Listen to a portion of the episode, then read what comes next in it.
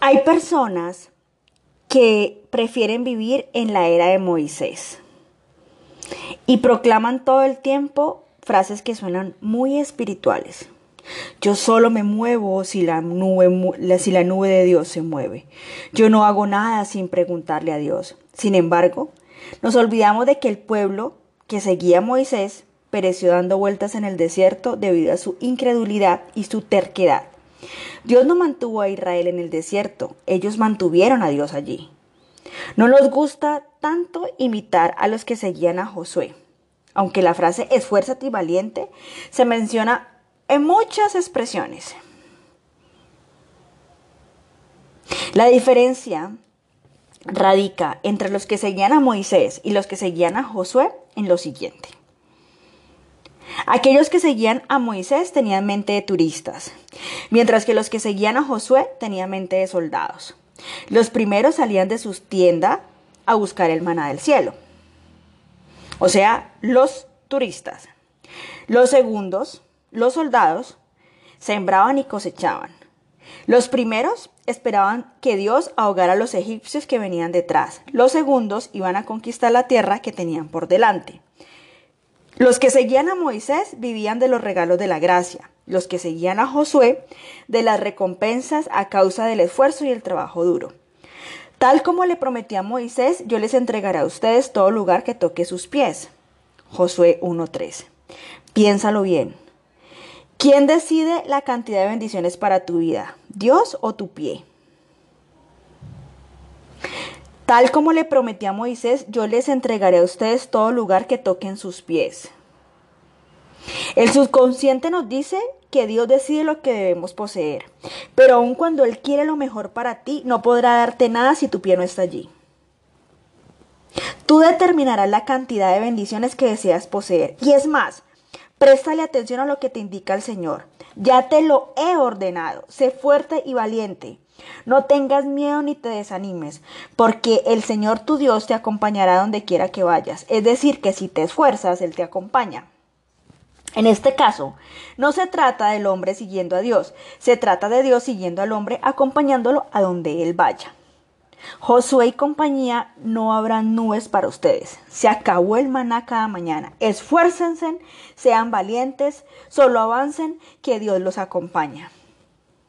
Yo conozco personas que no pueden tomar decisiones que podrían ser trascendentes para su vida y su futuro, pues viven amarradas a lo que llaman la voluntad de Dios, cuando en realidad lo que están haciendo es ocultando un temor a arriesgarse. ¿Cómo les parece? Alguien una vez me dijo que quería animarse a hacer un gran evento, pero que dudaba tanto que le había pedido algunas pruebas a Dios que si se daban esas condiciones entonces ya no habrían dudas y emprendería la tarea con tranquilidad.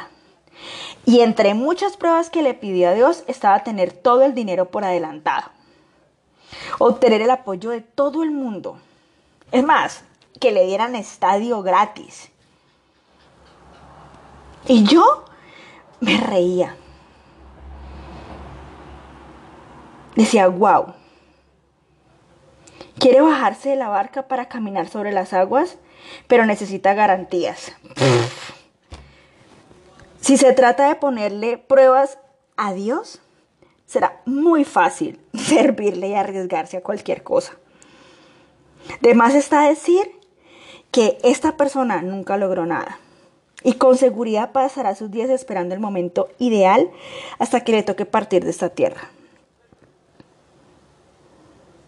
Yo conozco personas que disfrazan su miedo con la frase, a mí me gusta hacer las cosas bien, a mí me gusta hacer las cosas en excelencia. Son individuos que dicen ser perfeccionistas, pero en realidad nunca hacen nada ni mediocre ni excelente. Es más, son las personas que suelen criticar a los que sí se arriesgan, opinando como lo harían, eh, pues, opinando por aquí, ¿sí? Empiezan por aquí. Las personas que esperan el momento ideal, el sitio oportuno, la fecha exacta, nunca han hecho nada productivo. Son como ese individuo que dice que servirá a Dios de, de la mejor manera una vez que abandone ese empleo. que le consume tanto tiempo, o el que afirma que será más efectivo el año entrante cuando se case, el día que sus hijos crezcan, el próximo verano, cuando termine sus estudios, cuando tenga todo el dinero. Quien vigila al viento no siembra, quien contempla las nubes no cosecha, dice Eclesiastes 11:4. Es muy probable que aquellos que están esperando el clima ideal para sembrar nunca tengan nada que cegar.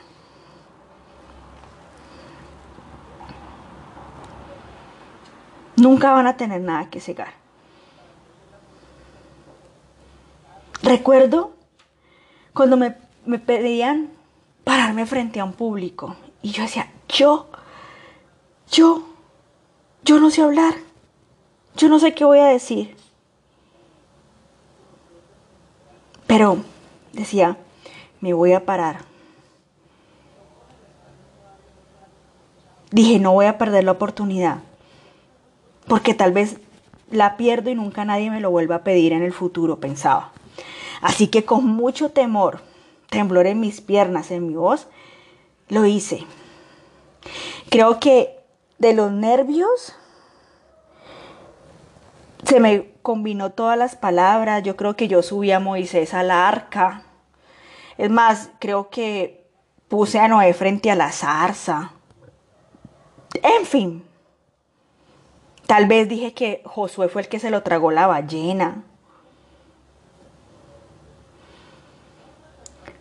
Pero Dios le dijo a Saúl a través del profeta Samuel, cuando se cumplan estas señales que has recibido, podrás hacer todo lo que esté a tu alcance, pues Dios estará contigo. Una versión más antigua dice, haz lo que te viniere a la mano. Esto no significa que hagas cualquier cosa fuera de los designios de Dios, no. Lo que trato de decir es que el Señor nos ha dado órdenes claras y precisas. Cuando tú te encuentres a alguien que necesita un mensaje, lo más lógico no es que tengas que decir, Señor, revélame si esta es la voluntad tuya para yo hablarle a esta persona de ti. No seas patético. Es la voluntad de Dios. Es la voluntad de Dios. Es la voluntad de Él. No te escondas bajo esa voluntad para no hacer.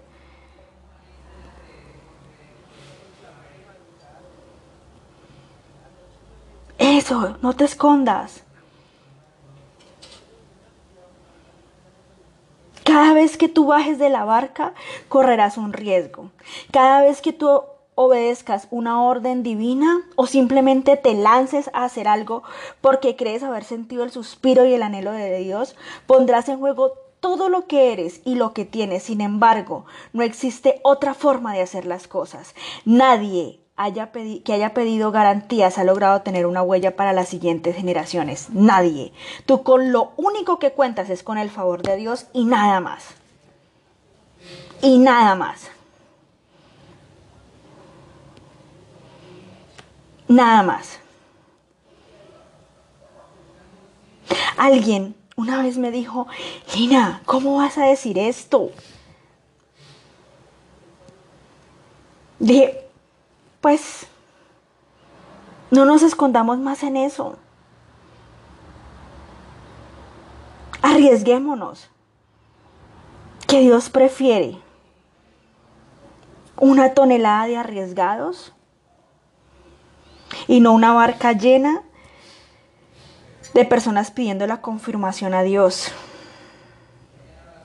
Tú decides qué quieres hacer. Yo decidí creerle a Dios y hacer su voluntad, accionando, porque mis bendiciones es mi pie quien decide cuántas tengo. Amén.